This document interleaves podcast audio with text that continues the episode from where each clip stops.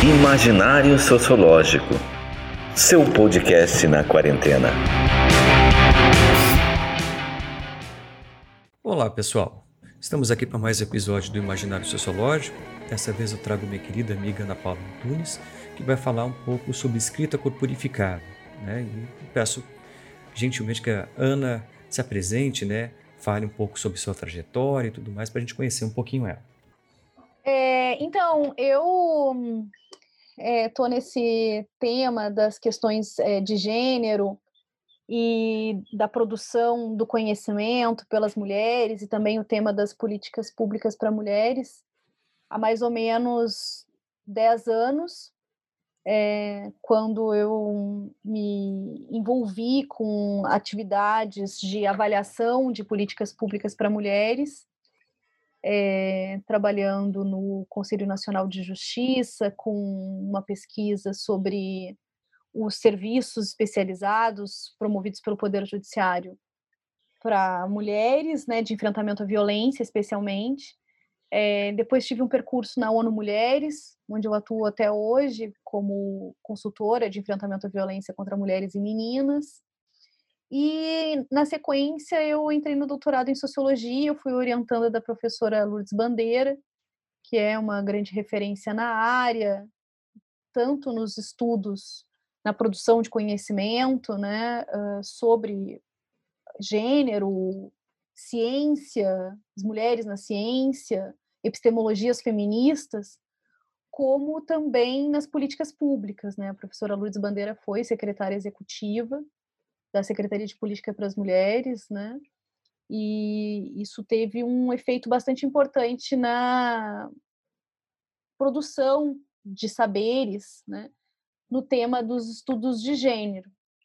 Então, eu terminei o doutorado em 2018, quando eu defendi uma tese sobre a política corporificada dos movimentos feministas e movimentos de mulheres, analisando os protestos públicos, as manifestações realizadas por diferentes grupos de mulheres no período compreendido entre 2011 e 2017. Então, foi uma experiência, o doutorado, riquíssima, de contribuição com os estudos é, de gênero, uma compreensão da, da política feminista ou das políticas feministas na contemporaneidade, especialmente é, a partir da Slut Walk, né, que foi a marcha que aconteceu no Canadá em 2011, que deu início para uma outra forma de manifestação, de fazer política, uma política nas ruas, uma política muito intensa, em que o corpo era um elemento e é um elemento chave para expressividade das mulheres. E a partir daquele contexto, muitas pessoas se perguntavam e se perguntaram o que as mulheres querem, né? Porque as mulheres estão emergindo com os seus corpos nas ruas, né? O que, que elas estão demandando, o que, que elas estão escrevendo nos corpos, nos cartazes, e como esses protestos, essas manifestações incidem na, na política institucional, nas políticas públicas, né? Então, essa foi a grande preocupação da, da tese, é, eu analisei as fotografias das, das marchas das vadias, é, da marcha das mulheres negras, da marcha das margaridas e da greve internacional das mulheres, o 8 de março. E hum, foi muito interessante pensar é, a, a expressividade desses corpos e a produção desses discursos no, a partir do conceito de corporificação, o conceito que está muito presente, esse conceito que está muito presente na, na literatura é, contemporânea, é, com Judith Butler, com Bell Hooks, é, com Dana Haraway, com Sandra Harding, e que traz para a gente uma noção de processualidade das lutas e de, e de, centralidade do corpo. A gente pode falar um pouco mais sobre isso para frente. E essa experiência, então, com o doutorado, que a gente acaba, mas não termina o conjunto de reflexões, né, e de instigações que o tema promove, essa experiência tem dado aso a um conjunto de outras reflexões relacionadas ao próprio processo de escrita e de produção do conhecimento. Então, é, na sequência, eu comecei a fazer um pós-doutorado em Direitos Humanos e Cidadania, e um dos uh, produtos desse pós-doutorado, pós-doutorado que não é uma etapa da formação é, formal, né? Não é um, você não se torna, não é um título, né? O pós-doutor ou pós-doutora, mas sim uma experiência, um estágio pós-doutoral, né? Que você começa a atuar num programa de pós-graduação. E me pareceu interessante também nesse espaço articular ensino, pesquisa e extensão. Então, eu já estava envolvida no projeto de extensão na cidade estrutural, com mulheres, é, e a partir dali me, me pareceu muito interessante desenvolver um subproduto que seria uma oficina de produção textual é, sobre escrita corporificada, que vem dessas discussões da tese, pensando que a escrita também é um ato político, assim como as manifestações e os protestos de mulheres. Então, essa é um pouco da minha trajetória acadêmica. Eu também atuo como consultora da ONU Mulheres para enfrentamento à violência contra mulheres e meninas e me dedico à produção é, textual e a produção de relatórios, avaliações de políticas públicas para mulheres e na perspectiva interseccional a gente também pode falar um pouco mais sobre isso para frente. Ah, perfeito, Ana. É, muita trajetória longa nesses estudos, né, de, de, de sobre gênero e sexualidade. Já está há quantos anos somando tudo, Ana? Desde essa primeira experiência em que eu assinei um relatório, que uhum. foi em 2000 e 11, né? Então são quase 10 anos trabalhando especificamente com questões de gênero. Antes eu já tinha feito um mestrado em sociologia lá na URGS, né? É, e eu estudei discursos, que é algo que também, em termos de metodologia, me acompanha desde o início da minha vida acadêmica, assim. Antes disso, eu também, de fazer o mestrado, eu me formei em Direito, e eu brinco até hoje que eu sou formada em Direitos, porque quando a gente estuda políticas públicas, a gente está estudando a garantia dos direitos por meio das políticas públicas. Então, pensar que o direito também se constrói a partir de dinâmicas sociais, de conflitos e produção de demandas e de reivindicações, e pensar que as mulheres são um sujeito é, invisibilizado nas políticas públicas, com vulnerabilidades específicas, e especialmente as mulheres negras, né, e outros marcadores sociais da diferença, como as mulheres indígenas, pensar essa pluralidade dentro desse sujeito e é uma forma de promover direitos, né, a partir da escuta atenta e da leitura dos textos produzidos pelas mulheres, né? Então a escrita, ela tem um papel fundamental na nossa existência como sujeitos e essa escrita precisa ser corporificada, como a gente vai falar daqui a pouco. Ah, perfeito. Uh, então, para a gente começar, né, eu acho que a gente vai ter que. É, o tema específico né, que a gente vai trabalhar hoje é então, a escrita corporificada. Né? Esse é o foco desse nosso debate de hoje.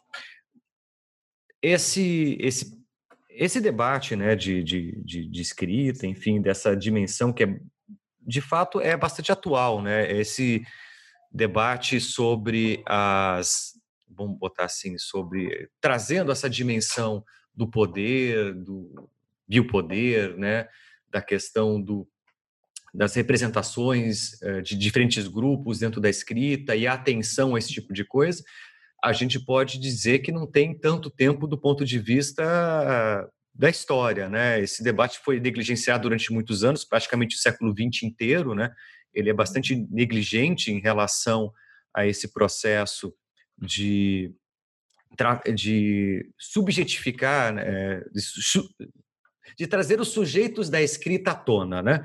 Porque na, na, era naturalizado que o homem escreve. Bom, não se falava dessa questão, né? Os homens escreviam os textos era isso que era publicado e estava tudo bem, né? Ninguém criticava essa, essa dimensão, essa subrepresentação feminina, essa subrepresentação racial que tinha dentro da escrita, do ponto de vista hegemônica da ciência. E a gente começa a ter isso mais aqui no final do século XX, início dos anos 2000, né? Que começa a ter essa dimensão e com mais intensidade, acredito, a partir de 2010 por aí, né? A partir dos últimos 10 anos que esse debate uh, ganha bastante corpo, né? Como é que a gente pode ver essa questão do ponto de vista, como é que está esse debate? Uh, ele, ele, ele constrói. Vamos pensar assim. Como é que tu, tá, uh, tu tem uh, trazido essa história desse debate recente sobre essa questão da corporificação, né? Como é que tu, essa, tu pode contar um pouco dessa história desse, desse é, dessa linha, né, desse, desse, processo argumentativo, né, dessa, dessa desconstrução que tem acontecido nos últimos anos, né, para trazer as mulheres e outros grupos que é, foram tradicionalmente marginalizados dentro do processo de escrita e, e estão ganhando visibilidade hoje. Uhum. É muito interessante pensar, Márcio, como as teorias elas são produzidas em determinados contextos sociais, econômicos e políticos, e também pensar que as teorias elas são produzidas como chaves interpretativas, né?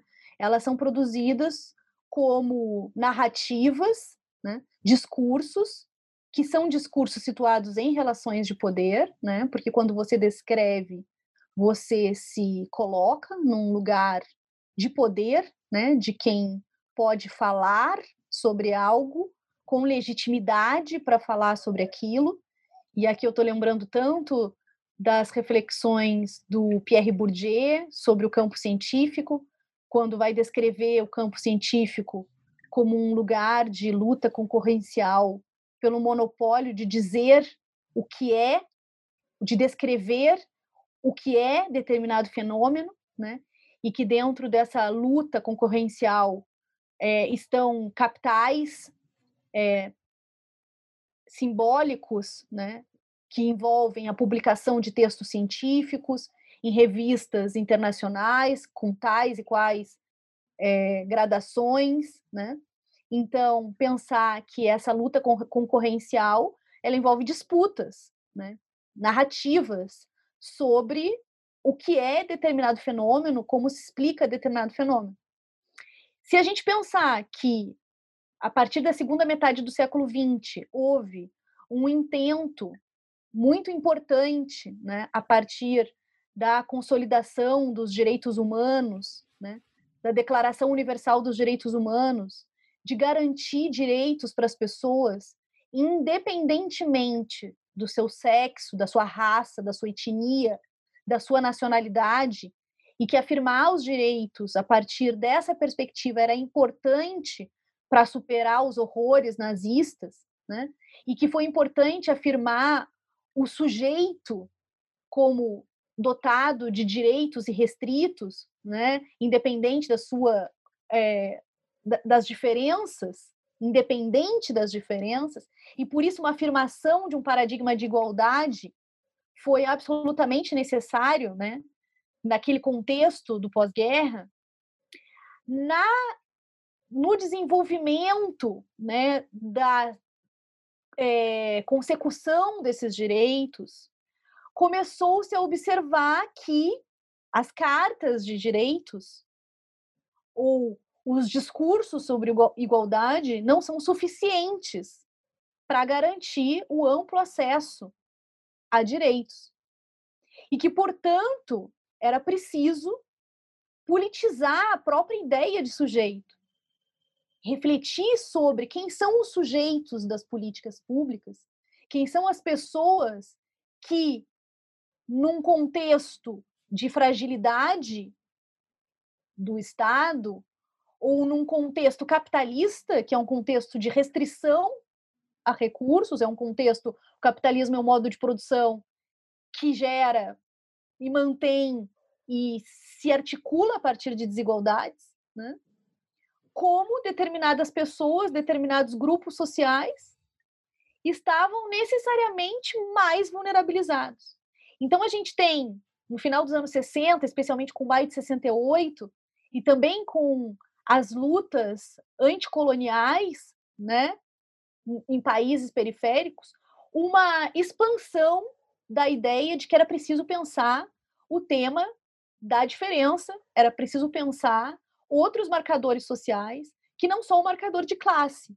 Né? Então, a classe é um marcador importante que deu, que, que fez com que emergissem os sindicatos, toda uma organização de trabalhadores, a consciência de classe, né? Para desvelar o sistema de desigualdades do capitalismo, mas era preciso afirmar outras formas de produção da desigualdade. Por isso, o maio de 68 é tão importante, né? É, e as lutas anticoloniais, para mostrar como raça, para mostrar como gênero, para mostrar como a questão ambiental são questões fundamentais para pensar o modo como populações ribeirinhas, por exemplo, estão mais expostas a vulnerabilidades, né? como mulheres, como pessoas com deficiência estão mais expostas a vulnerabilidades, em, em, especialmente no contexto do capitalismo. Então, nesse contexto né, da igualdade, a própria sociologia, que é uma ciência, um conjunto de práticas e saberes absolutamente ligada às relações sociais, à vida né, do cotidiano, mesmo essa ciência tendia para perspectivas igualitárias, igualitaristas, e não dava conta de uma dimensão muito importante que são as experiências corporificadas. Né? Então, a sociologia do corpo ela se estabelece é, mais para o final do século XX, né, especialmente a partir dos anos 80, anos 90, e vai buscar é, a superação de algumas dicotomias, como a dicotomia entre sujeito e objeto, a dicotomia entre natureza e cultura. E no campo dos estudos feministas, existia uma dicotomia super importante, fundante do nosso campo, que era a dicotomia entre sexo e gênero.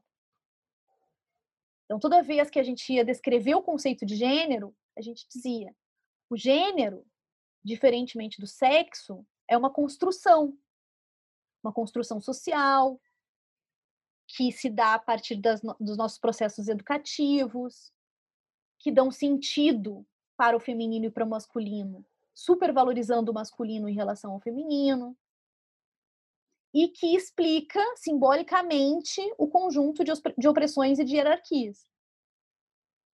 Acontece que, no decorrer do desenvolvimento dos estudos a partir dessa chave explicativa do gênero, desse modo de entender o gênero, o corpo foi deixado de lado.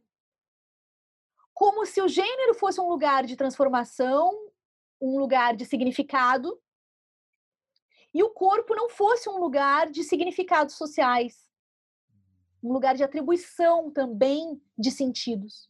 Se tomou a abstração do gênero e se descaracterizou a concretude do, do, do, do sexo, do corpo, né? Nesse sentido que tu está trazendo, Ana? Isso. Então, isso tem muitas consequências epistemológicas. Uma delas é naturalizar o corpo. E o corpo, apesar de poder ser explicado pelas ciências biológicas, o corpo também pode ser explicado pelas ciências sociais. Né? A gente conhece bem essa discussão é, a partir dos estudos do próprio Marcel Moos, né, com as técnicas corporais e as discussões ou as interpretações sobre as distintas formas de se relacionar por meio do corpo, mesmo aquilo que a gente entende como mais natural, como por exemplo dormir. Não, dormir é algo absolutamente natural, né? Alguém poderia dizer. Dormir é uma, uma função biológica que é absolutamente necessária para a recomposição de tais e tais funções do cérebro, etc. Mas os antropólogos, a partir dos estudos, é, especialmente aquela antropologia é, fundacional, né, aquela, aquela antropologia de enxergar a diferença, né, buscou é, elementos para dizer, olha, mesmo dormir tem profundos significados, é isso que o Moço diz no texto, né, das técnicas corporais. Comer, dormir, fazer sexo, né? Tudo isso tem um conjunto de simbologias que estão profundamente uh, ligadas à cultura. Então, trazer o corpo de volta para os estudos é de gênero, a centralidade do corpo é um instrumento de afirmação de uma política epistemológica que está ligada à geopolítica do conhecimento, a novos desdobramentos da geopolítica de conhecimento, do conhecimento, às perspectivas do sul global, né, que mostram como é absolutamente distinto você viver corporificadamente como um sujeito dotado de sentidos num país periférico e num país é, nórdico, por exemplo. Né? O modo como seu corpo é constituído nas relações sociais, dependendo da sua nacionalidade, da sua posição na geopolítica global. E o modo como as questões relacionadas à raça, à produção de opressões racistas, ou a própria vivência da branquitude, estão fundadas também em experiências corporificadas. E é por isso que o conceito de corporificação ganha tanta importância, porque favorece o tema das experiências, as experiências vividas, que, por exemplo, está muito presente na teoria da Sandra Harding com a Standpoint Theory, né? A teoria do ponto de vista. Uhum. Se pretende uma teoria mais objetiva do que aquela objetividade da universal, do sujeito universal. É, o, acho que o grande debate hoje, né, que a gente acaba tendo dentro do cenário, não diversos campos de estudo, né, mas que os estudos de gênero traz isso muito mais forte, né, gênero e sexualidade, que é a questão da intersex, interseccionalidade, né, que a gente acaba tendo esses essa sobreposição de papéis sociais que um corpo tem em função dos seus marcadores, né, ser mulher, ser negro, a, a, referente à sua sexualidade, isto, essa, essa sobreposição de marcadores posiciona aquele indivíduo dentro de uma condição muito diferente na sociedade. Não é um somatório, digamos, podemos botar de estigmas ou de, de preconceitos. Não é só isso, né? Embora isso também ocorra de alguma forma, né? Mas no momento em que a gente acaba tendo essa uh, convergência de marcadores, isso vai posicionar aquele corpo dentro de um espaço dentro da sociedade e as vivências que ali são produzidas acabam sendo bastante singulares do ponto de vista das suas lutas, espaço, né, e projeção dentro da sociedade. Né? Então, é, é, esse debate eu acho ele muito rico porque ele está mostrando justamente esses níveis de desigualdade social produzidas dentro desse contexto capitalista no qual a gente vive, né, que tu bem salientou, né, Ana, de, de que, que é um contexto que, se que reproduz e se aproveita das desigualdades sociais, né, ao longo da, da história, mas ele acaba traz, uh, trazendo a, a esse debate que acaba sendo constituído, sobretudo dentro do espaço acadêmico, acaba trazendo dando visibilidade, né, em, algum, em vários aspectos, para grupos que tinham produção já intelectual, mas que não ganhavam espaço, sobretudo dentro da academia, né? Uhum. A gente tem aí, né, é aquele, aquelas coisas absurdas, né, que a gente acabava, que felizmente estão mudando no contexto que a gente vive, sobretudo através de algumas políticas públicas, né, de que majoritariamente quem falava sobre, por exemplo, negros dentro da academia não eram negros, né? Eram uhum. pessoas brancas que estudavam uh, estudavam os corpos negros, né, o papel dos negros na sociedade, coisa que o vale, e sem dar visibilidade para outras figuras que já estudaram, né, que pertencem àquele grupo que estudavam, estudam, né, que estão têm as suas colocações dentro da academia, têm a sua produção intelectual é, bastante consolidada, mas que não era dado visibilidade por questões aí de, de política, né, acadêmica até, uhum. e outras uhum. coisas do gênero, né. É, para comentar um pouco isso que você está falando, Márcio, que tem a ver com a, a, questão do acesso ao direito à educação, né? A gente tem uma história no Brasil com uma história de alijamento mesmo dessas populações, né? Especialmente da população negra e da população é, indígena e também das mulheres, né? Do processo de conhecimento mas que nos últimos anos, e esse é um, algo muito recente na história do Brasil, você tem uma reconfiguração desses espaços, né? Por exemplo, na Universidade de Brasília, desde a implantação das políticas é, de cotas, né, que se deu bem no início do século XX, é, a gente tem ao longo desses últimos anos uma mudança substantiva. Então, do ponto de vista quantitativo, a gente tem mais da metade da comunidade universitária, na verdade, dos acadêmicos, dos estudantes, é composta por pessoas negras. Né? E isso é algo muito marcante, muito relevante. O mesmo pode se pode dizer em relação às mulheres. As mulheres, elas são maioria no ensino superior brasileiro. E as mulheres conseguem concluir mais os estudos, tanto no ensino médio quanto no ensino superior. E é importante que se diga isso para pensar sobre os efeitos dos nossos esforços, né? porque foram esforços muito grandiosos que as pessoas que nos antecederam, né, democratas que nos, nos antecederam, pessoas que foram capazes de descrever as desigualdades né, no campo dos direitos, é, conseguiram produzir, especialmente com a política de cotas e com políticas que é, promoviam a possibilidade de mulheres terem acesso ao estudo, especialmente com cursos noturnos, a possibilidade da pessoa trabalhar e também de estudar, é, o tema da, do acesso à educação infantil, né, que melhora no Brasil, e que ainda, por exemplo, o tema da creche universal ainda requer muitos esforços para que as mulheres tenham acesso à educação e ao trabalho, mas a gente já tem um incremento importante.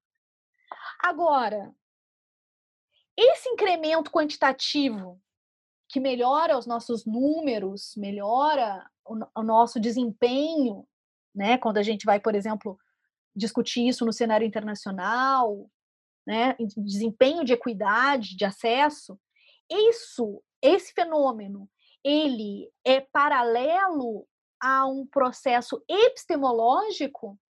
A gente pode dizer que a equidade está presente na nossa formação?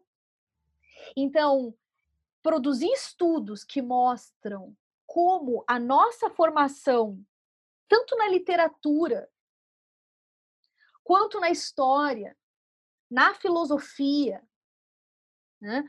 como a nossa formação é uma formação pautada por importantes desigualdades de gênero e raça, é fundamental para que a gente possa promover conhecimentos historicamente subalternizados, como o conhecimento das mulheres e o conhecimento das pessoas negras. Né? Então, é, reconhecer a existência de epistemicídios né, é fundamental para que a gente possa fazer uma reversão desses processos para além da concessão numérica de lugares, de assentos, o que é fundamental garantir os assentos. Não é Mas, é suficiente, disso, né? Não é suficiente, exatamente. Para além disso, a gente precisa produzir um conhecimento que não corrobore com os epistemicídios que são a marca da nossa história. O apagamento das histórias dos saberes da população indígena é uma marca da história do Brasil. De modo que nós não fomos educados para conhecer a história pré-colombiana, por exemplo. Primeira vez que eu tive acesso a esse termo pré-colombiano, sociedades pré-colombianas, foi no museu na Bienal do Mercosul, justamente, que eu tive acesso, conhecer artefatos indígenas da história pré-colombiana. Na história brasileira, até muito recentemente, a gente não estudava a história dos povos indígenas, as etnias, as, as cosmologias. Estudava, estudavam esses temas as pessoas que iam estudar antropologia, né? Ou história. Então, reverter esses processos é fundamental, né? Dar centralidade para essas falas e para essas escritas quando a gente está falando de escritas, textos escritos por mulheres, muito que a, a Chimamanda Adichie pro, produz, né? É aquela importante autora nigeriana que é, tem um discurso muito importante chamado é, Nós devemos todos é, ser feministas e que escreveu importantes livros como Americana, o Sol Meio Sol Amarelo. Então, essas autoras elas são fundamentais para trazer narrativas que são narrativas dissonantes daquilo que a gente teve acesso historicamente na literatura, que acesso à nossa literatura foi ou a literatura brasileira, escrita especialmente escrita por homens, com raras exceções e quando tinha exceções de mulheres, mulheres brancas, né? Como é, Clarice Lispector, por exemplo, que são autoras Zélia Gattai, são autoras destacadas que têm o seu lugar e precisam ser reconhecidas, mas é, é muito pouco representativo de quem é a população brasileira e das experiências vividas das mulheres. Né? Então, fazer uma reversão pró da própria lógica de produção do conhecimento é importante. Tem um estudo que foi publicado, um estudo de mestrado defendido na Universidade do Texas em 2017, que se chama Ladainha do Homem Branco, Indústria de Livros Didáticos no Brasil e a Reprodução de Velhos Cânones. A autora analisou os livros didáticos mais lidos no ensino médio público brasileiro em 2015. Os livros analisados contavam a história de 859 personagens. E destes, destas personagens, apenas 70 eram mulheres. E, em parte significativa dos casos, essas mulheres estavam fora do eixo central da narrativa. Em 75% das aparições das mulheres, a autora identificou que as mulheres eram citadas por figurarem como membros da família de personagens homens. E o que, que isso significa? Significa o não reconhecimento da autonomia das mulheres. De que uma história pode ser tanto contada por uma mulher, como essa história pode revelar e trazer à tona uma personagem consistente do ponto de vista subjetivo, do ponto de vista das suas relações sociais, e cuja história é tratada a partir da sua autonomia como sujeito. Isso é, é interessante. Né? É interessante esse ponto, né, de como um deslocamento uh, epistêmico ele consegue trazer dimensões muito interessantes para a literatura. Eu sou um fã de gênero de ficção científica, né? Gosto bastante desse desse gênero literário, que é majoritariamente masculino, né? São eh, a grande maioria das produções são de homens, né? Que, enfim, acabam produzindo desde o Asimov, enfim, vários outros, é majoritariamente masculina. Mas a autora que eu mais gosto é uma mulher, que é a Ursula Le Guin, que já apareceu não faz muito tempo, e, e justamente ela consegue trazer para esse debate questões de gênero dentro de, de ficções científicas que com uma maestria imensa.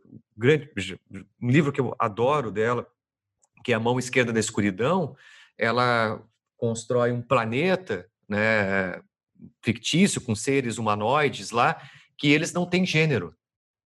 Né? É um planeta sem gênero. É assim, os, os, habitantes daquele planeta eles são homens e mulheres, eles são uh, tem os dois sexos. Então, não, não existe é, é, questão de gênero naquele país, naquele planeta, né? Não existe questão de gênero porque todos os seres que habitam ali têm os dois sexos.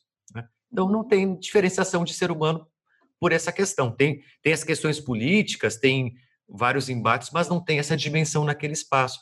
E é, é muito interessante porque, ao trazer esse contexto, ela desvela todos os problemas ah, políticos que a gente tem, todas as dimensões políticas que são compostas a partir de uma ideia de masculino e feminino na nossa sociedade, porque ao analisar uma sociedade em sociedade que não tem essa questão, as soluções de conflitos são diferentes, são profundamente diferentes, porque justamente não tem questão de gênero. E, e como essa e isso vindo isso é muito é, bem colocado e muito tra bem trazido por uma mulher, é, né, por uma autora, porque justamente que nem estava trazendo antes, ela é uma mulher escrevendo dentro de um gênero esse, exclusivamente masculino. Então, ela, é, mais do que qualquer outro grupo humano, consegue entender justamente algumas perceber, sobretudo dentro desse espaço, algumas questões políticas e, e de uma política literária, de uma exclusão social de determinados grupos humanos, de como é que isso se manifesta a partir eh, de uma perspectiva de gênero, né? E ela traz isso dentro de uma ficção, uma coisa fantástica.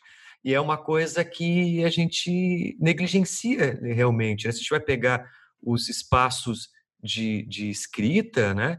ele, eh, que nem o acesso está sendo dado, de fato, mas a, a, a abertura para outras perspectivas analíticas que considerem esses corpos dos quais estão produzindo conhecimento, de fato não, não é dado, porque as, eh, as epistemologias constituídas e hegemônicas, elas foram construídas ou são herdeiras de uma, de uma tradição já feita há um bom tempo, né? elas estão em diálogo com uma tradição já, uh, pelo menos, que vem ao menos do século XX para cá, e elas são uh, tra tradições uh, epistêmicas que são debatidas, são discutidas, mas que têm uma marca masculina muito forte, né? Elas têm uma marca de homens brancos, europeus ou norte-americanos que constituíram essas, essas epistemologias, né?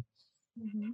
E é muito interessante essa, esse exemplo que você traz, né, dessa autora de um livro de ficção científica, que ela trabalha com uma distopia é, que é igualitarista e que é um pode ser um horizonte, né? Para muitas mulheres, muitas de nós sonhamos com a igualdade.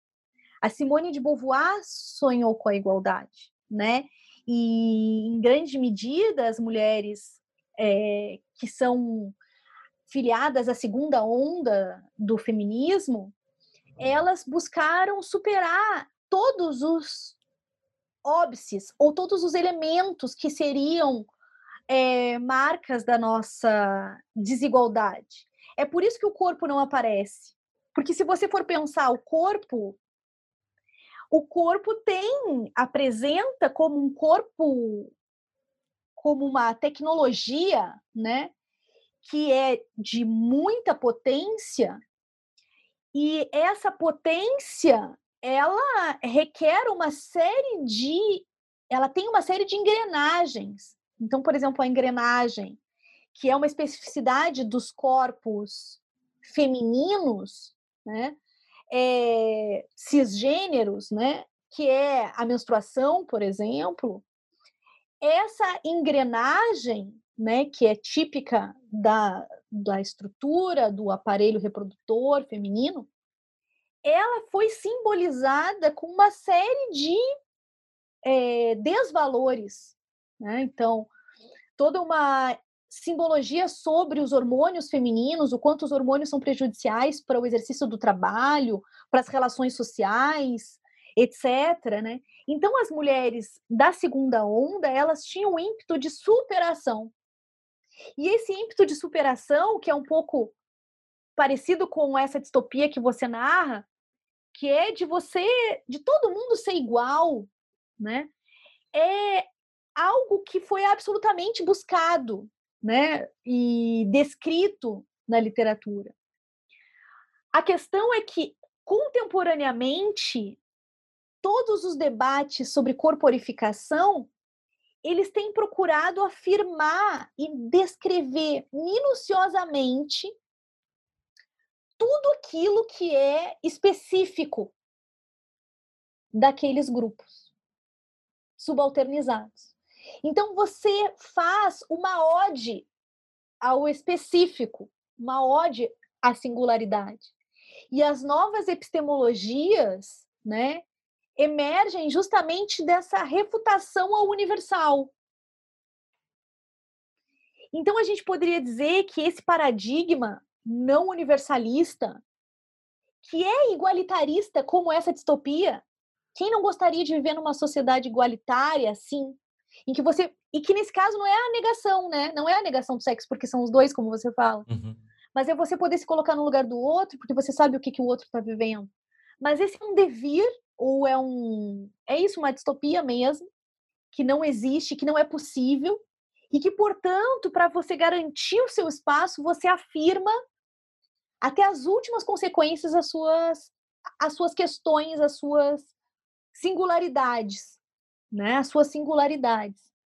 E não é para silenciar os outros. Esse é um debate que envolve o lugar de fala. Essa, essa semana eu escutava a Ângela Figueiredo, professora da UFRB, falando sobre isso, uma importante ativista e feminista negra, falando sobre isso. O lugar de fala não é para silenciar ninguém. O lugar de fala justamente é para propiciar que as pessoas falem, possam falar a partir das suas experiências, possam falar a partir das suas experiências com o corpo, né? E se a gente for pensar na universidade, por que, que a universidade, apesar de ser tão inclusiva do ponto de vista quantitativo, de ter dado essa, esse giro, por que, que ela ainda é um lugar de manutenção das desigualdades? A gente fez uma pesquisa dois, entre 2017 e 2018, aqui no campus Darcy Ribeiro, que buscou entender quais são as percepções das estudantes sobre a violência, sobre os diferentes conceitos de violência, pensando violência física, violência é, sexual e violência simbólica também. E essa pesquisa, que foi feita, ouviu 827 estudantes do campus Darcy Ribeiro, é, que, foi, que representa 5% do total de estudantes e que abrangeu quase todos os cursos da universidade, é, mostrou, por exemplo, vou trazer só um dado dessa pesquisa, a gente vai publicar agora é, num livro organizado pelas professoras da, da UNB, a professora Tânia, a professora Valesca Zanella, a professora Tânia Almeida. É, esse, é, essa pesquisa mostrou que 42,44% das estudantes da amostra já foram agarradas, beijadas, encurraladas em situações da universidade, em espaços de socialização da universidade. Então você, você vê como a questão do corpo ela é muito importante para pensar sobre os limites à autonomia, que geram justamente o labirinto de cristal que a Bettina Lima, que é uma socióloga do campo da sociologia da ciência, discute. Esse labirinto de cristal, você sabe que é muito difícil você chegar, né?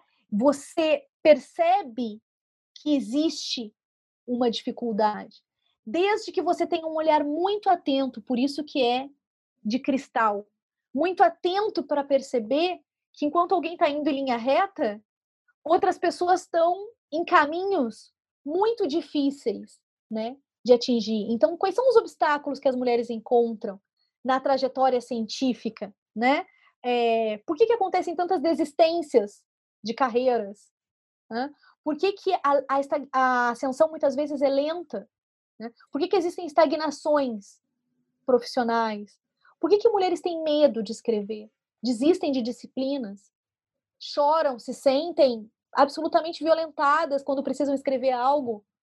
Ou muito constrangidas quando precisam escrever um texto, um artigo? Né? Por que, que as meninas falam muito menos na sala de aula do que os meninos? Eu que dou, dou disciplinas de primeiro semestre, segundo semestre, faço uma pergunta, só os homens levantam a mão, os jovens, né, os meninos levantam a mão. E eu tenho que dizer, gente, as meninas também podem responder, viu? Falo assim em tom de brincadeira, porque isso é um fato. Né? É como se aquele lugar não fosse feito para as mulheres, né? E com um marcador de raça ainda muito relevante, que atinge os homens negros também, sem dúvida, sem dúvida, mas atinge muito mais fortemente as mulheres negras. Né? Então, entender as dinâmicas desse labirinto de cristal ou teto de vidro, que é uma outra metáfora que está presente nos estudos de gênero da sociologia da ciência, é muito importante. Que mecanismos são esses que geram essas desigualdades, que fazem reproduzir essas desigualdades, mesmo em contextos de acesso? Não, perfeito. Não, e é bastante interessante esse, esse ponto, né?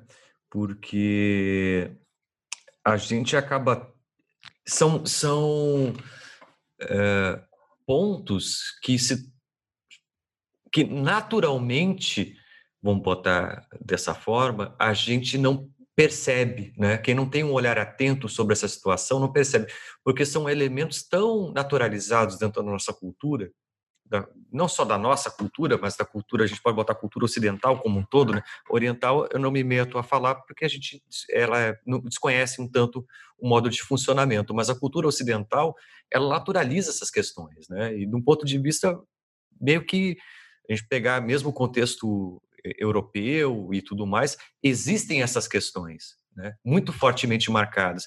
E eu falo isso, né, a, a, partir também de uma entrevista que eu realizei durante o meu campo, né, com a, uma pesquisadora do King's College, que começou a relatar justamente a, os problemas que ela enfrentava dentro do universo científico. Ela é uma professora da área da física, né, que ela enfrentava dentro do King's College. A gente está falando de uma universidade central dentro do Reino Unido, universidade bastante importante, e essa pesquisadora, bastante importante dentro da área dela, ela era tratada como inferior dentro do espaço de trabalho dela. E, e, e era interessante isso, porque isso se é, dentro do universo a, europeu, né, as pessoas não têm salário fixo, né? Elas têm uma margem salarial, né? Que tem o teto, né, que ela pode ganhar, e o, e o mínimo, né, que tem, tem, tem essa margem de negociação para negociar salários.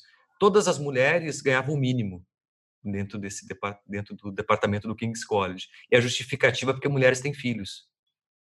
Então, elas poderiam se ausentar caso engravidassem. E os homens, por não ter filho, ganhavam mais. Veja, a gente está falando disso de uma universidade central, de um país né, central, e século 21, que ela dá aula lá nesse momento, né? E, ela, e essa entrevista tem uns quatro anos que ela me deu. Então, é, como essas questões de, de, é, de, como os corpos são tratados em função dos seus espaços, sobretudo dentro da ciência, ainda é muito marcada. E embora justamente é dado acesso a forma de ocupação dos espaços não é igualitária, nem de longe. Né? Esses espaços são ocupados de forma absolutamente desiguais, com categorias diferentes. E, e no contexto japonês, que teve um, um outro uh, entrevista que eu, realize, que eu, que eu fiz, né, que relatou, uh, no contexto japonês é pior ainda. Teve um, um outro pesquisador que deu aula em Kyoto, e a pesquisa, eles tinham, era um grupo majoritariamente masculino, mas tinha uma pesquisadora mulher dentro do, do grupo deles de, de, pesquisa. E ela era igual a eles, né? Enfim, formação, né? Atividade e tudo mais. Quando teve a festa de confraternização de final de ano do, do laboratório, que eles fizeram uma confraternização, quem serviu os homens foi a mulher. Aquela pesquisadora igual a eles, japonesa, era a pessoa que estava atuando como uma espécie de, de serviçal deles dentro daquele contexto. Então, isso é lá um pouco mais, mais bruto, né, essa situação, mas é só para ficar claro que, e a gente está falando isso, sei lá, foi 2012 que aconteceu, então tem uns oito anos aí, mas é tudo de 2010 para cá, todos esses relatos, né, de, de demonstrações claras de desigualdade de é, de como a diferença, a mera diferença de gênero reproduz uma série de desigualdades dentro dos espaços de trabalho, dentro da ciência, ou seja, dentro da universidade, né? que seria uhum. espaços de inclusão, espaços de reflexão e, e esse tipo de teria, né? de fato, esse, essa dimensão. Né? É como a ciência, o espaço acadêmico, um espaço de invisibilização desse universo que é o universo do cuidado, né? O universo do cuidado que é atribuído é, às mulheres como o espaço da vida privada, né? Quando o cuidado ele está é, identificado apenas com a vida privada e não tem nenhuma repercussão pública, é porque existe algum processo ali de hierarquia sobre quem deve realizar o cuidado e uma invisibilização de todas essas atividades. Se a gente pensar, Márcio, por que, que a gente está vivo nesse momento? A gente está vivo por intensos processos de cuidado. Nós passamos por intensos processos, ainda hoje, por processos de cuidado. Né? Desde o nosso nascimento né? até as, os cuidados que a gente recebeu na própria escola, né? os cuidados que a gente recebe dos serviços de saúde, das pessoas que cuidam é, da nossa aparência, né, do nosso cabelo, das nossas unhas, das pessoas que cuidam na, na produção dos alimentos, na elaboração dos pratos que a gente come nos restaurantes, né? Das pessoas que passam as nossas roupas. Então existe uma invisibilização muito profunda sobre quem são as pessoas que fazem o cuidado. Quem são essas pessoas? Como as mulheres, né? É, quando especialmente algumas características de docilidade, zelo, é, atenção, sensibilidade são atribuídas como características específicas das mulheres. E quando a questão racial é negada, né, com o papel que a escravização das populações é, africanas colonizadas né, tiveram para reprodução, para produção de riquezas e como é todo esse trabalho invisível, a gente, se não fala sobre isso, a gente simplesmente reproduz, porque alguém fez o canapé daquele coquetel que celebra o lançamento de um livro. Alguém limpou o banheiro super agradável. Poxa, tá super limpo esse banheiro, que ótimo o banheiro dessa universidade, né? Alguém limpou, ninguém nem viu quem foi que limpou. Né? Alguém faz aquele trabalho que é um trabalho mal remunerado, um trabalho com pouco reconhecimento, né? E que não é só o trabalho da tripla jornada, também é o trabalho da tripla, da tripla jornada das mulheres cientistas, que também muitas vezes são mães, nem sempre, mas muitas vezes são, e que exercem o trabalho do cuidado, que muitas vezes são casadas com outros cientistas, que têm um papel totalmente diferente no exercício das atividades do lar. Então, falar sobre a vida privada é muito importante. O conceito da Conel me parece muito bom o conceito de gênero dela. Ela diz assim, bem o que você estava dizendo antes. Ela diz, tecnicamente, o gênero é uma questão de corporificação social.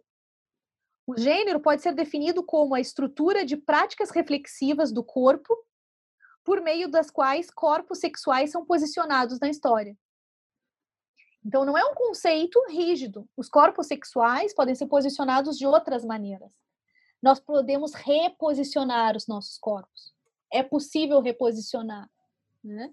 Mas é preciso, para isso, manter processos reflexivos e autorreflexivos e disputar discursos, disputar recursos políticos, como, por exemplo, disputar o orçamento dos governos para garantir políticas equânimes, equitativas, disputar os currículos das escolas, disputar o direito ao aborto legal, por exemplo, para que uma criança de 10 anos não seja estuprada e se for que tenha o direito à saúde, que tenha o direito ao, ao cuidado, que tenha o direito de ser criança, que tenha o direito, o direito de ser respeitada, né?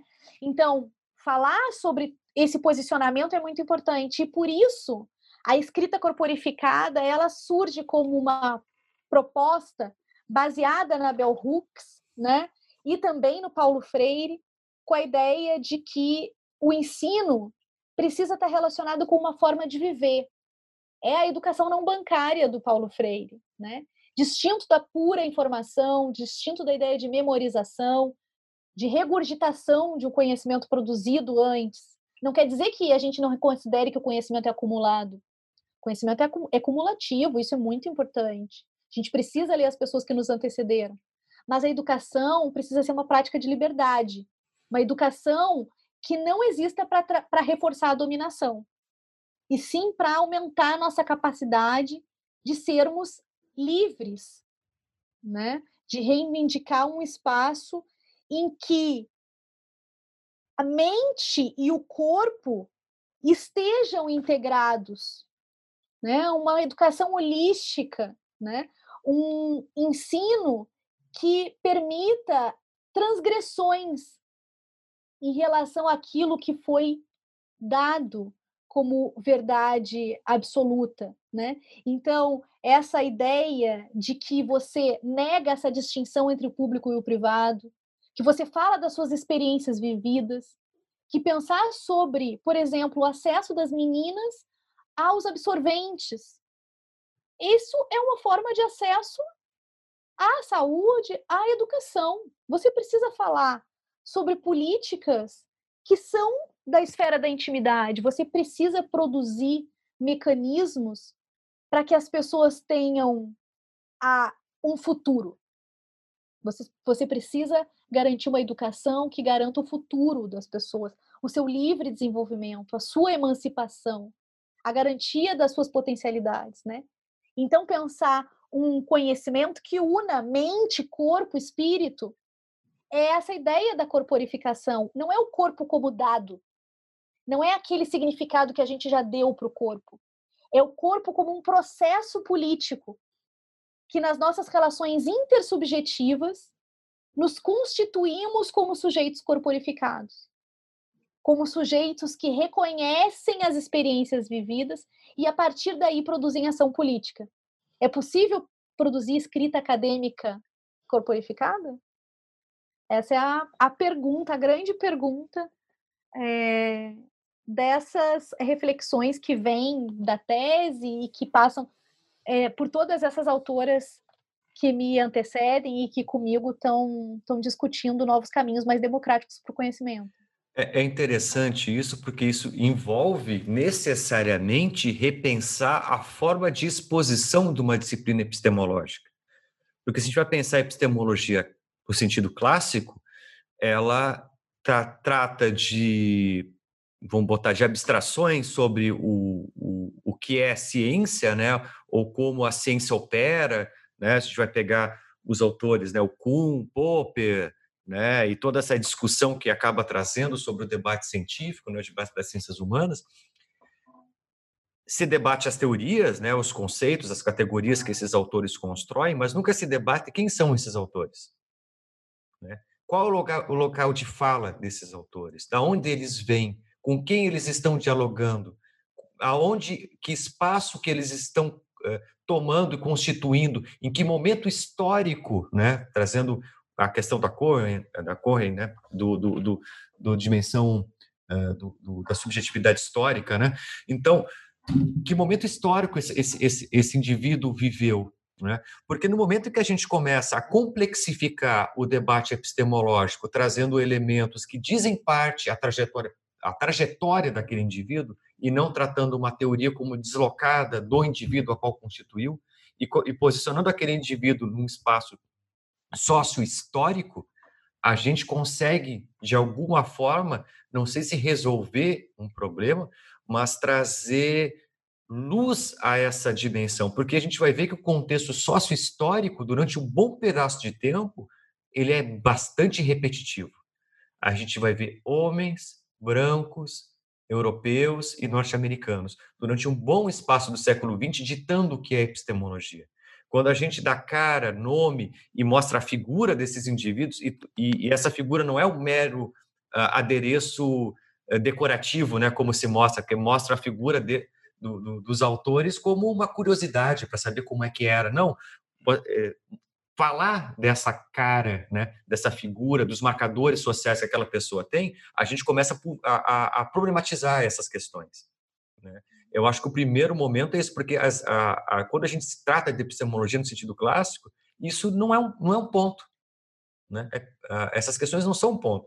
Né? Tu, assim como eu, deve ter feito essa disciplina de epistemologia algumas vezes na vida, no mestrado, doutorado, enfim, e, e essas questões nunca passam. Né? A gente estuda lá Popper, Kuhn, né, vai vindo, né, Feigenbach, né, o, o, e vai vindo Latour, enfim, vai trazendo essas diferentes epistemologias que existem, os corpos não fazem parte do debate. Uhum. Né. O local de fala dessas pessoas não faz parte do debate. Né. Então, eu acho que é, a forma de pensar a epistemologia tem que na ciência tem que mudar para essas questões serem levadas a sério, né? Porque, claro, o debate existe, né? Mas ele não foi incorporado dentro do espaço de formação ainda. Eu não. Eu, é. E, e, muitas vezes essas disciplinas acabam sendo disciplinas é, optativas, né? Como, por exemplo, ah, estudos decoloniais ou hum. estudos feministas, como se fosse uma opção para quem tem interesse. Quando o, o cerne do conhecimento é, como você falou, achei muito boa a palavra que você utilizou, repetitivo. Né? Você tem muitos autores franceses, você tem muitos autores da mesma época, né?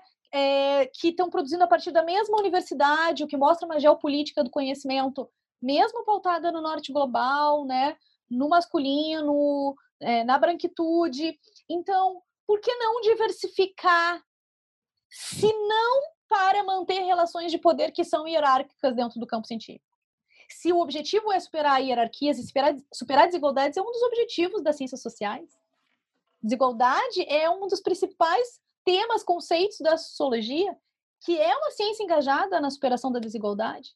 E se é para superar a desigualdade, que, que, é o tema que está em Michel Foucault, que é o tema que está em Pierre Bourdieu, o que, que o Bourdieu estuda? Desigualdades. Né? Então, como superar essas desigualdades se não pelo caminho de ouvir a pluralidade? E a Sandra Harding diz isso de um jeito muito interessante. Ela diz: nós não vamos abrir mão da objetividade. O pensamento feminista não abre mão da objetividade. Por justamente porque a objetividade não é falar de modo neutro. Objetividade é você possibilitar que as mais diferentes visões de mundo e descrições da realidade que formam teorias possam estar presentes no campo. Isso é a objetividade. É, Como eu... você vai ser objetivo se você nega a existência, a experiência e o conhecimento produzido por um conjunto imenso de atores. Exatamente. Então, eu lembro claramente da Sandra Harding no, naquele evento que a gente teve na UNB, né?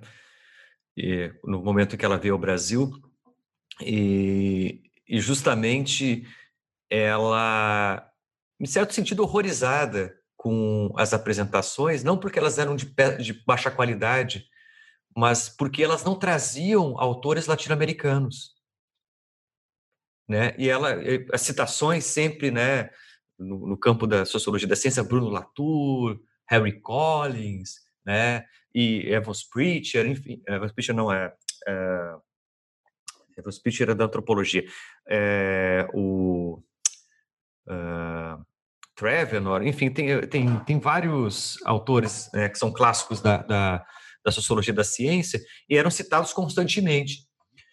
E ela falou assim, assim, eh, tudo bem vocês usarem isso, né? a fala dela foi tudo bem usar esses autores, mas vocês também têm autores latino-americanos que estão discutindo esses mesmos pontos que vocês estão trazendo sobre outros vieses que seriam interessantes vocês dialogarem. Ela começou a citar autores do Chile, autores do Uruguai, autores aqui da América Latina que era, era completamente desconhecido das pessoas.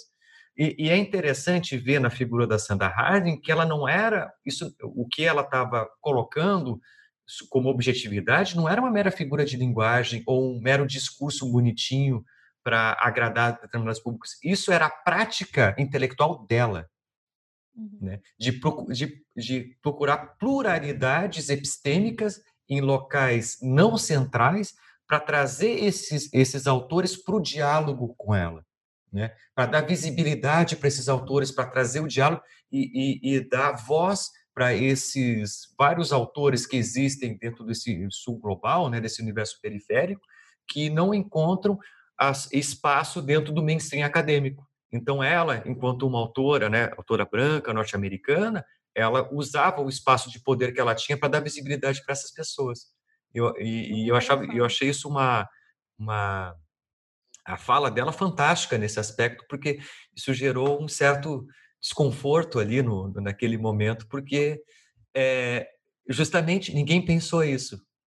Ninguém estava pensando que, é. essas questões, né?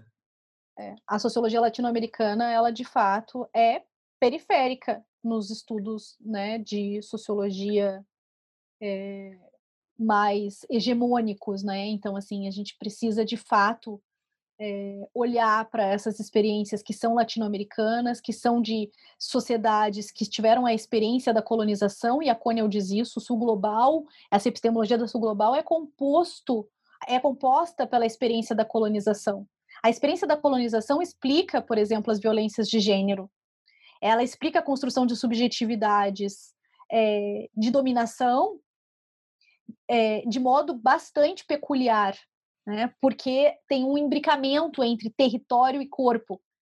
Os estudos da é, Rita Segato, por exemplo, que mostram como o estupro tem uma característica muito forte de dominação do corpo como um território. Né? E que quando a, o estupro não é um, um, um crime que tem a ver necessariamente que tem a ver com satisfação de desejo sexual. Ele tem a ver com a satisfação de um intento de, de dominação, de dominação daquele território, o corpo das mulheres como um território. Então, pensar isso em países colonizados, países que foram marcados por apropriação do território, pela apropriação da cultura, das simbologias, pela apropriação da subjetividade, do trabalho, do corpo, é fundamental quando está pautado na geopolítica, quando está pautado na lógica do território. Então, os corpos, eles são parte desse processo. E a escrita também é um espaço de território, um espaço de produção que marca um território. Os livros hum, que é, estão presentes no todo o nosso imaginário da escrita, desde a nossa alfabetização, eles compõem um território também. Físico, inclusive, que agora se virtualizando, mas que também tom, tomam conta, desde que você escreve uma palavra no Google, o que, que vem? Vem textos de quem quando você escreve a palavra é, engenharia mecânica, auto, auto, motores, não sei o quê. Se você vai buscar os principais artigos científicos sobre isso, você vai encontrar de quem? De onde? Isso expressa uma geopolítica, e os nossos corpos são parte disso. Então, a escrita, né, ela é um processo que também é corporificado, que também mostra uma corporificação, porque a gente também não escreve sozinho. Tudo que eu escrevo vem das nossas das minhas relações sociais, das coisas que eu aprendi, de quem eu tive a oportunidade de ler, com quem eu tive a oportunidade de conversar, de discutir. Então a escrita, ela expressa minhas, as minhas intersubjetividades, as minhas relações sociais, né? e ela pode ser também um processo de ação política. Então, por isso que para os grupos subalternizados, o ato de escrever ele é tão importante, porque ele posiciona os sujeitos na história, ele garante a autonomia né, do sujeito para expressar suas ideias, né? ele configura um espaço de, de poder, né? ele dá vazão a experiências vividas. Então, pode esse processo na academia ser um agente, um agente de, de emancipação? Pode a escrita ser não bancária, como criticou Paulo Freire, não repetitiva, não é, simplesmente de, no sentido de decorar conhecimentos produzidos por outras pessoas, Pode essa escrita ser efetivamente emancipatória? Objetiva, como dizia Sandra Harding, levando em consideração toda a pluralidade do, dos conhecimentos presentes na universidade, por exemplo? Então, acho que esse é o grande é a grande contribuição dessa ideia de corporificação na perspectiva da interseccionalidade, como a gente conversou, que é também uma é, epistemologia que busca pensar a desigualdade de modo muito complexo, né? como esses instrumentos que são teóricos, mas são práticas, são práticas, saberes, podem influenciar para a democratização do conhecimento. Não, é perfeito isso, porque a gente pensa o processo educacional, eh, até hoje, né, as instituições educacionais no sentido geral, com um processo meramente de acúmulo de conhecimento. ela se resume a acúmulo de conhecimento. E não é pensar através do conhecimento, talvez seja essa a, a, a grande a grande sacada, né, do Paulo Freire, é, menos a proposta inteira dele, né, que eu, que eu pelo, pelo menos assim como eu percebo ele, ele coloca o, a dimensão do conhecimento emancipador é pensar com o conhecimento, né, é, é, é aquele conhecimento fazer sentido àquele, àquele que está tendo acesso ao conhecimento, ou seja, ele não dizer a uma realidade que seja exótica, né, e ao mesmo tempo que ele faz que ele diz respeito àquela realidade é, que aquele indivíduo consiga se apropriar daquele conhecimento e instrumentalizar ele de alguma forma nas suas reflexões, na sua vida. Então, é pensar através do conhecimento, né? Porque é, a gente vê muito isso, né? Então, por exemplo, que nem a gente está falando de inclusão social, né? Uh, as políticas de cotas, as mulheres, sim, são incluídas, beleza. Mas muitas vezes aquele conhecimento que está sendo uh, apresentado a, a, esses públicos ele não dialoga com, com o universo ao qual aquelas pessoas vivem né? Uhum. não necessariamente dialoga. Por quê? Porque ele não foi feito para aquelas pessoas. A gente está falando a gente vai pegar uh, disciplinas por exemplo como dentro das humanas. Acredito que a filosofia é a disciplina mais uma marca masculina mais forte dentro da história intelectual das ciências humanas, né? Tem mais, muito mais homens, né, com proeminência dentro da, da, da, da, filosofia, que menos os autores lidos, né? A gente vai pensar, não, uhum. não seria necessariamente no campo acadêmico, mas autores lidos, certamente. A gente vai ter, né, todo o panteão aí da filosofia clássica e que se estuda até hoje são, são, são homens. E, enfim, são homens marcados por datas e tudo mais, e não quer dizer que eles eles é, de fato dialoguem com qualquer dimensão é, subjetiva da, da feminina. Então, por exemplo, eu, eu fico, eu até estava estudando esses dias a, a, o Ser e Tempo do Heidegger, né? Estava dando uma olhadinha pela milésima vez para ver se eu consigo entender alguma coisa do autor, né? Que é bastante difícil. E, e, é interessante como, por exemplo, esse debate sobre ser, né, que é um debate profundo da, da filosofia, sobre o que é ser, né, sobre o que é existir, né, o que é estar no mundo, é um debate masculino. É um debate eminentemente masculino. E, e veja, isso é um debate teórico com profundas implicações políticas, porque esse debate teórico constituído por esses autores, né, europeus masculinos, ele vai fazer parte do debate jurídico, ele vai fazer o debate sobre determinadas políticas públicas, porque essa, esse universo conceitual abstrato, inicialmente, ele vai permeando determinados espaços da sociedade, determinados espaços acadêmicos, e ele reverbera em ações práticas para a sociedade. Né?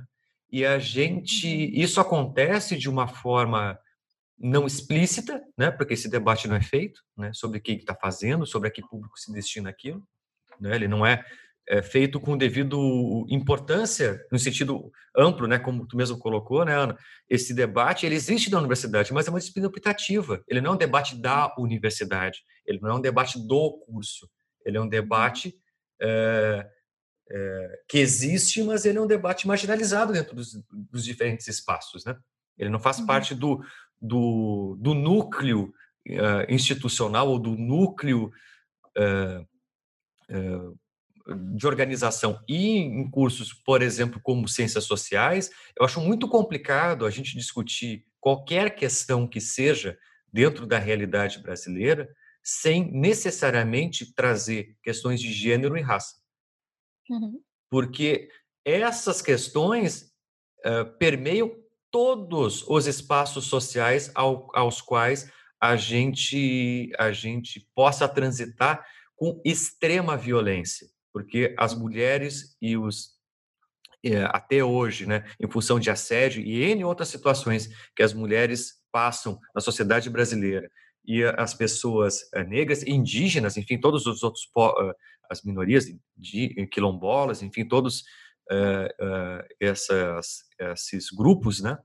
E a gente não colocar em evidência esses grupos e, e, pensar a organização da sociedade a partir desses, assim como a partir das relações de classe, que também são importantes, mas não só isso, né? trazer esses outros grupos para pensar todos os diferentes uh, espaços, eh, as diferentes uh, uh, núcleos de organização na sociedade, para mim é um desrespeito com a sociedade brasileira.